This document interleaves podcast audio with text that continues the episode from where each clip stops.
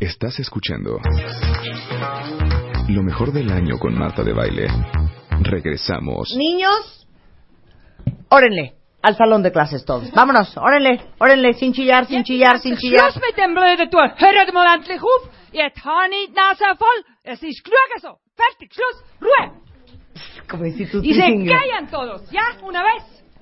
Todas una vez. Eh, Ostrowski está con nosotros. Feggy es directora del Laboratorio de Neuropsicología de la UNAM. Hemos platicado con ella. ¿Se acuerdan que hablamos de la película? Tenemos que hablar sobre Kevin, sobre la psicopatía y la sociopatía. Eh, no sé por qué salió el tema en aquel entonces, Feggy. Eh, Mencionaste el efecto Lucifer y dijiste, Marta, hay que hacer un programa sobre ese tema que es una locura. Bienvenida, darling. Hola, muy buenos días. Aquí a la locura. A la locura. Esto es la locura, pero una locura sana. ¿no? Como debe de ser. El efecto Lucifer es qué fuerzas sociales pueden hacer que la gente se vuelva mala. Y este concepto, obviamente no es mío, es un concepto que genera un psicólogo social que se llama Philip Zimbardo, que ha trabajado mucho desde el punto de vista sociológico. Entonces, Marta, ¿cómo te explicas, por ejemplo, los casos del genocidio durante la Segunda Guerra Mundial, en donde matan a tanta gente inocente y gente que, por ejemplo, el pueblo alemán, que era un pueblo educado, ¿no? Y de repente pues se empieza a matar. O lo que pasa lo que pasó en 1994 en Ruanda en donde los Tutsi empiezan a matar a, a- a, este hachazos y cortarles cabezas y brazos a otros.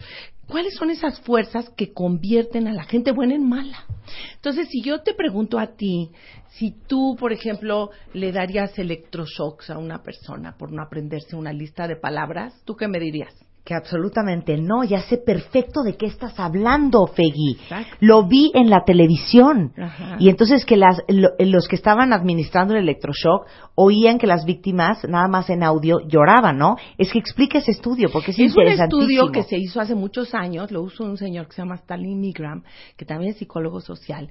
Y entonces él dijo, ¿se podría repetir el holocausto en Estados Unidos? Porque asombrado de lo que había sucedido. Y entonces dijo, bueno, vamos a hacer un experimento.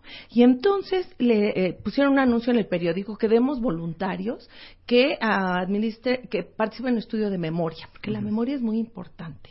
Y esto era en la Universidad de Yale, eh, creo que era Yale, pero de alto prestigio. Y entonces eh, llegaban las personas decían, oye, que de- mil- más de mil personas normales. Eh, si tú le preguntas qué porcentaje de la población es sádica a los psiquiatras, te dicen que es alrededor del 1%.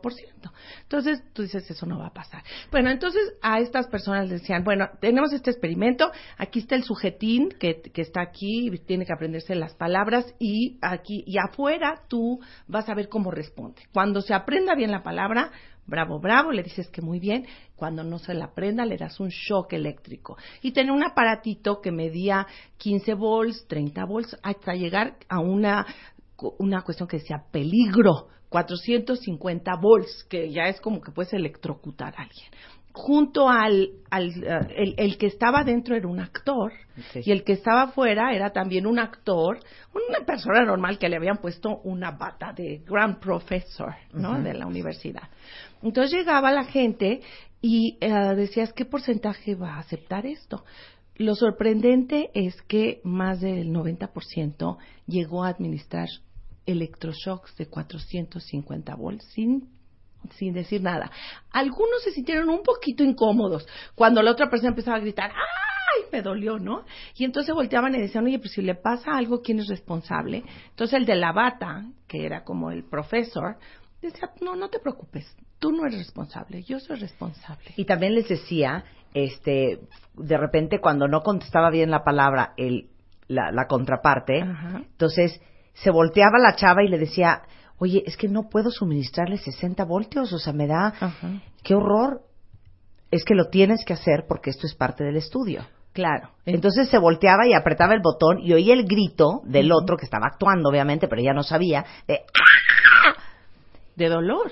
Y además pero por- seguía. Claro. Pero la chava seguía. por no aprenderte una palabra, además, tú dices, Sí. bueno, le doy un electroshock por Claro, algo, pero lo no. que, lo que, lo que, el resultado de esta prueba y lo que muestra es que al final todos tenemos un lado oscuro en donde sí somos capaces de hacer cosas que en realidad creemos que somos incapaces. Claro, y entonces lo que es importante es cuáles son las fuerzas sociales que determinan estos fenómenos. Entonces, un aspecto que sabemos es que el ciego, obedecer ciegamente a la autoridad es un principio básico. Y como entes sociales es muchas veces importante obedecer a la autoridad, porque bueno, si no te quitas cuando pasa una ambulancia, pues eso afecta. ¿no? La, si, si los niños no obedecen a los papás. y seguir las reglas. Seguir las reglas es importante, pero pasas el límite en donde se vuelve algo malo y te vuelves malo solo porque tú dices. Entonces, esa es una de las variables que ellos determinan. Tenemos ocho variables que determinan qué hace que te vuelvas malo socialmente. Este es el efecto Lucifer, son ocho variables. Entonces, la primera, es... obedecer ciegamente a la autoridad. Pero dame un ejemplo como en este caso, lo obedeces ciegamente en un laboratorio porque la autoridad te dice eh, otro caso en la vida real es este asesinato colectivo que hizo un señor, eh, Jim Jones. Ah, sí, Jim Jones, claro. Eh, eh, se suicidaron 912 personas. ¿Por qué les dio la orden de que el mundo ya se iba a acabar? Y, entonces el efecto, eso.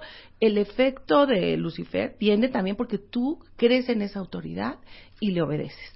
Hay otro, otros experimentos que también hizo otro, este señor Simbardo, que hay una película es The Experiment, se llama así, en donde también convocó a estudiantes de la Universidad de Yale um, y les dijo, bueno, vamos a hacer este experimento eh, para que participen ustedes y seleccionó de 75 personas con anuncios en el periódico, les pagaban creo que 5 dólares o, 15 dólares por participar. Seleccionó de 75 personas normales a 24. Y a 12 les dijo, tú vas a ser prisionero. Y a 12 les dijo, tú vas a ser el carcelero. y entonces, el carcelero pues los vistió con, con lentes y con, con mazmorras. Y a los otros decían, pues tú eres el prisionero. En tres días se salió fuera de control la situación.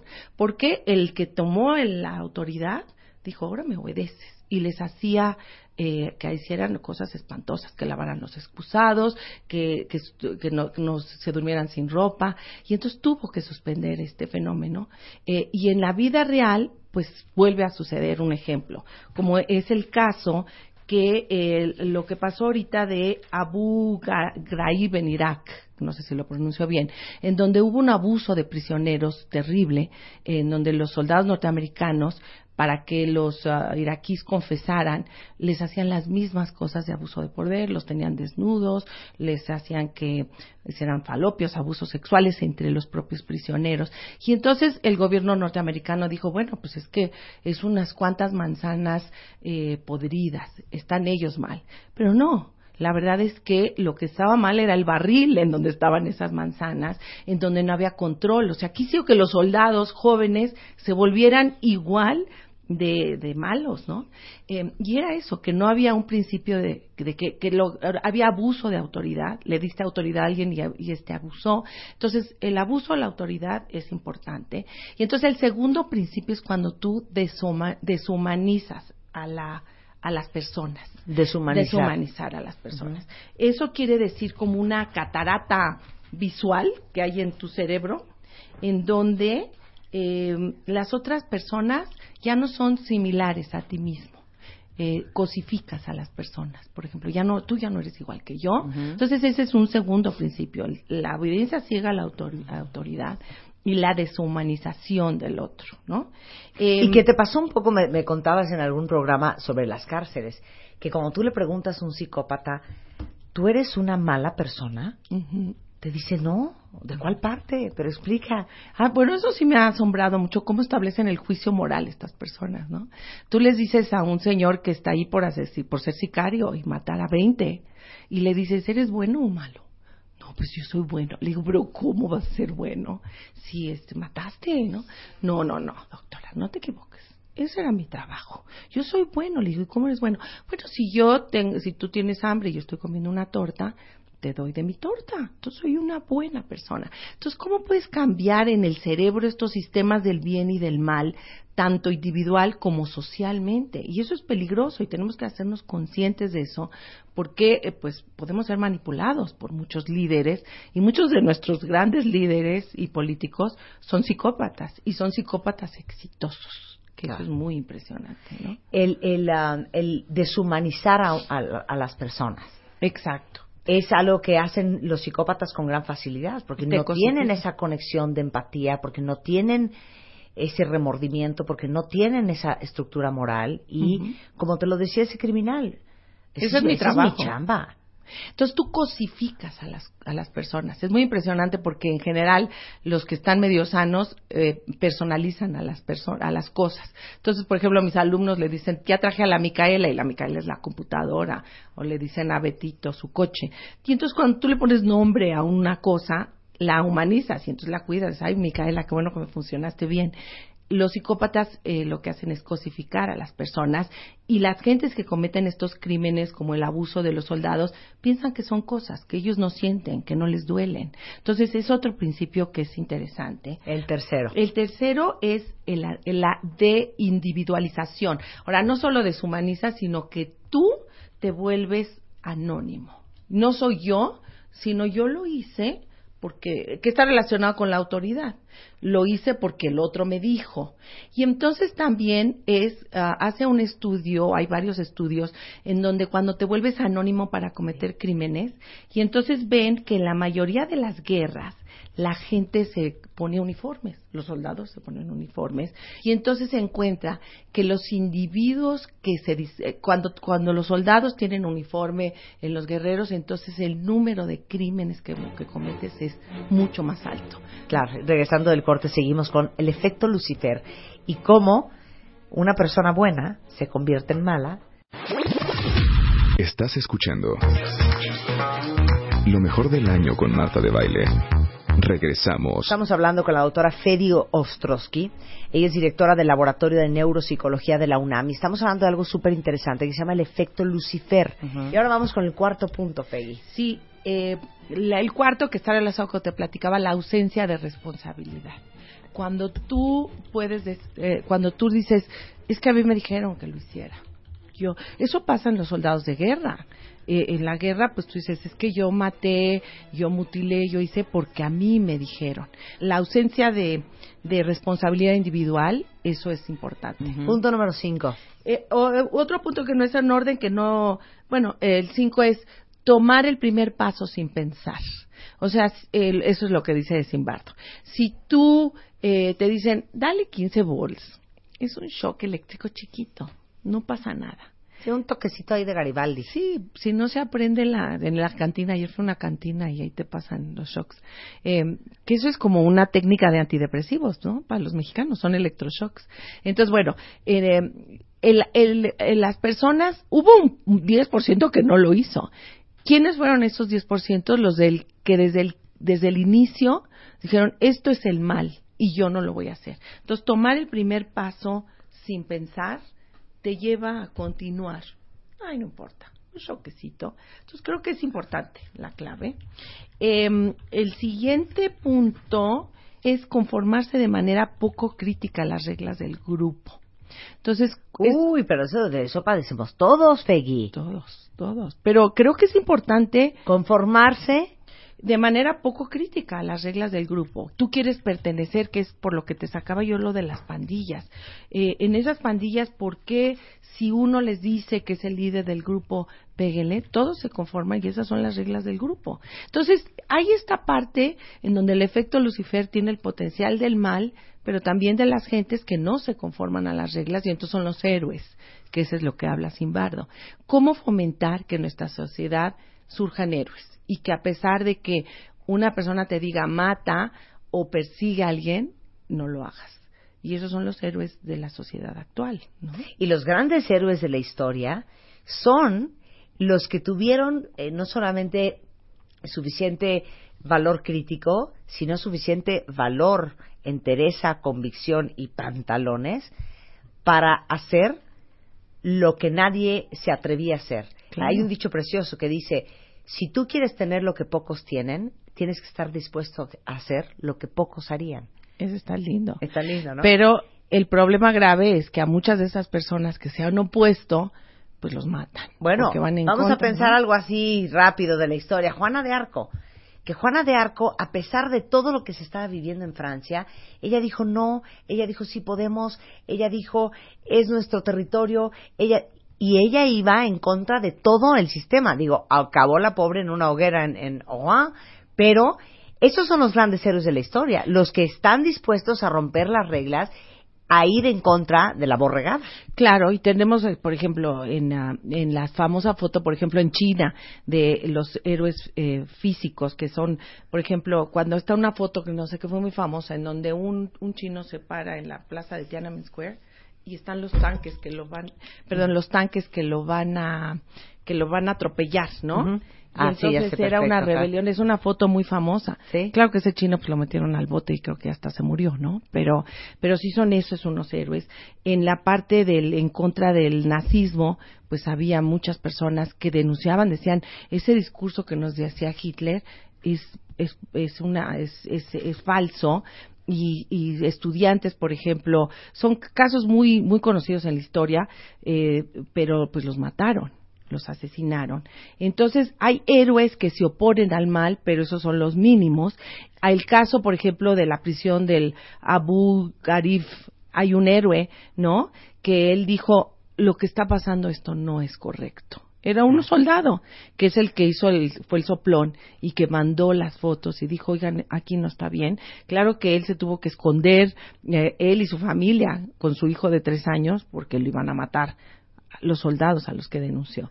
Entonces, el llamado de, de, de Zimbardo, y creo que ah, tú también y yo también estaremos de acuerdo, que hay que generar en los niños esta necesidad de ser héroes, porque estas cosas se aprenden. Es la parte social, no, y esta parte social modifica tu parte biológica.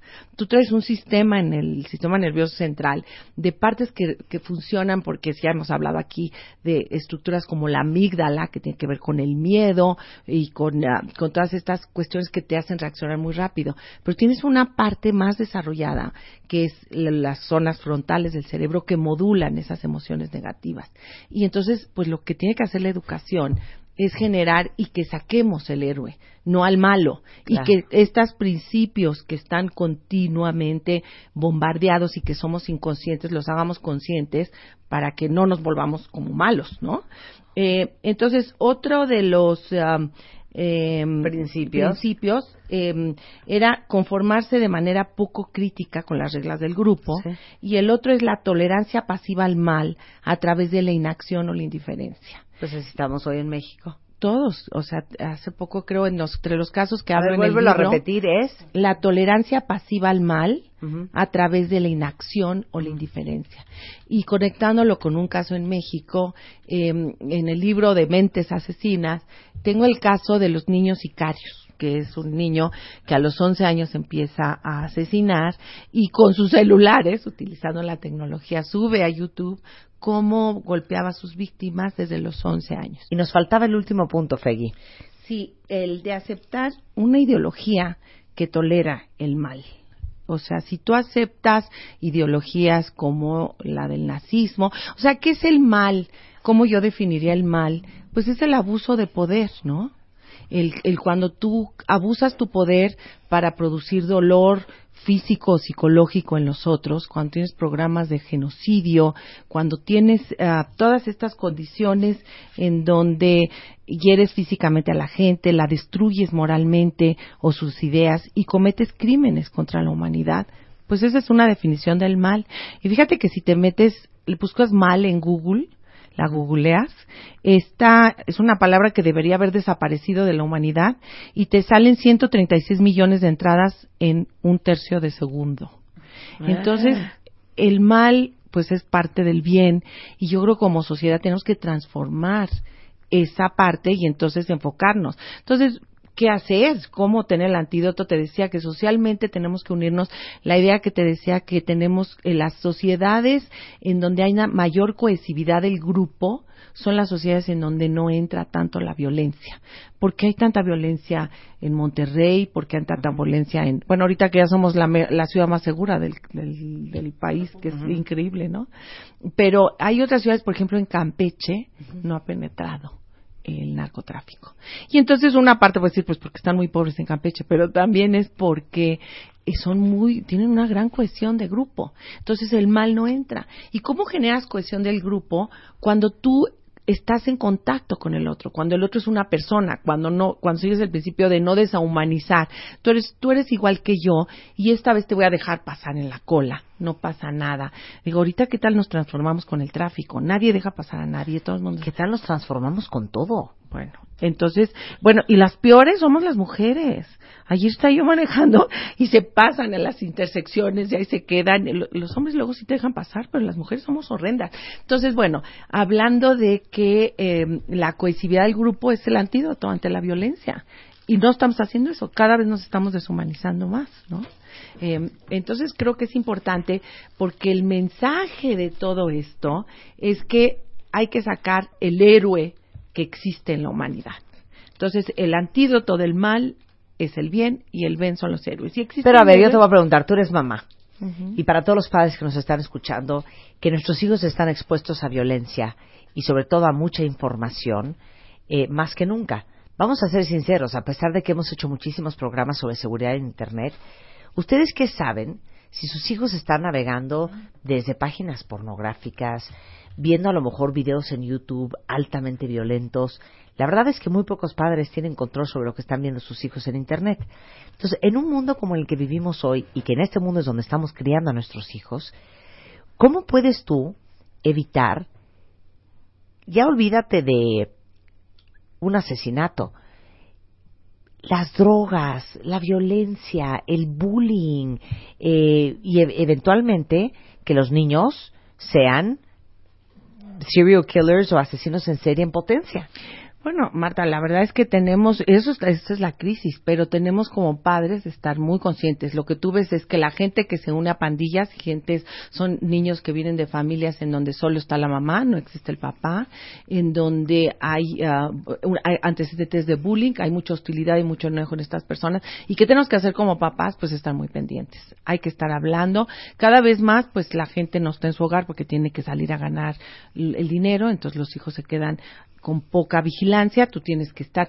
Yo creo que la receta es que estemos hablando mucho con nuestros hijos y estar y no es tanto cantidad, sino en ciertas horas del día, como te fue ahora, a través de la platicada y de oír la voz, puedes detectar mucho más hay unos experimentos en cómo detecto cuando alguien miente o cuando alguien está muy tenso, es a través de la voz no a través de la cara. La cara es una vía en donde puedes eh, crear eh, falsas, eh, mentir con mucha naturalidad. Entonces, un consejo es que tenemos que estar cerca de nuestros hijos, tenemos que estar hablando con ellos, cómo te fue, qué viste, porque esta cuestión de tanta violencia a la que están expuestos los está deshumanizando. Está creando una que ya no de sensibilización hacia la violencia, la violencia se vuelve parte y entonces ya no ya no entiendes esta línea entre el bien y el mal, que es lo importante. Muy bien, pues gracias, te un placer tenerte aquí como siempre. Hacemos una pausa rapidísimo, ya volvemos después de este corte informativo, no se vayan.